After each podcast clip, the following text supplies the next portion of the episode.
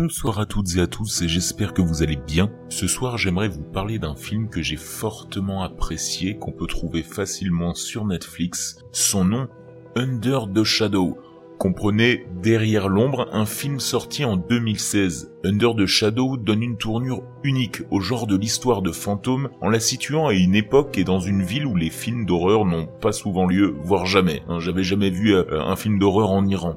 Bref, il a une forte ressemblance avec le film de 2014 que vous connaissez, j'en suis sûr, The Babadook de Jennifer Kent. Les deux concernent une mère et son enfant assaillis par une force malveillante. Il lui insuffle aussi une allégorie politique unique qui donne envie de découvrir plus de films d'horreur de réalisateurs étrangers avec des histoires comme celle-ci bien atypiques.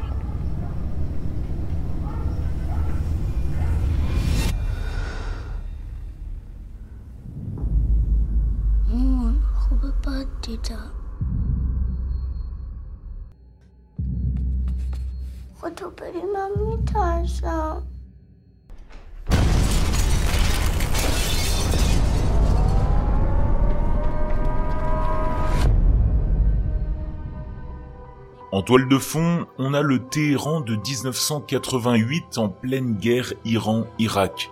La société iranienne et les bombes irakiennes qui semblent pilonner sans fin la capitale jouent un rôle aussi important dans le film que le monstre, qui en est le point principal.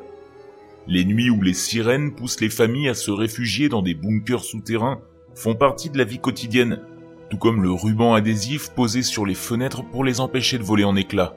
En regardant le film, on craint la prochaine série d'explosions.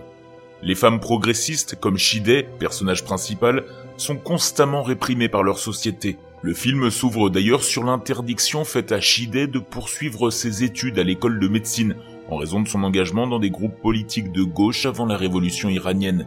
De nombreux moments d'oppression féminine émaillent le film.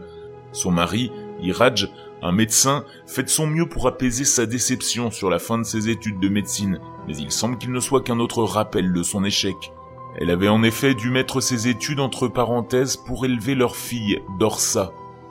Peu après, les familles commencent à abandonner le complexe d'appartements pour fuir vers des villes plus sûres, alors que les bombardements s'aggravent.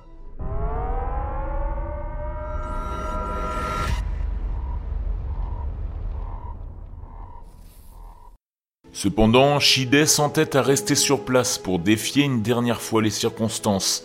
Mais au fur et à mesure que le temps passe et que les voisins quittent l'immeuble un à un, un sentiment d'effroi s'installe. Anvari, réalisateur utilise les couloirs sombres et les cages d'escalier pour créer un labyrinthe où l'on ne se sent jamais vraiment en sécurité. Cependant, la plus grande vertu d'Under the Shadow, c'est son atmosphère.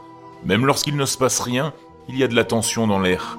Alors qu'elle descend lentement dans la folie, il est difficile de séparer vos sentiments des siens. Le film est court, seulement 84 minutes, mais c'est un exemple parfait de ce que l'on peut obtenir en donnant à des cinéastes d'horizons divers l'occasion d'exercer leur métier.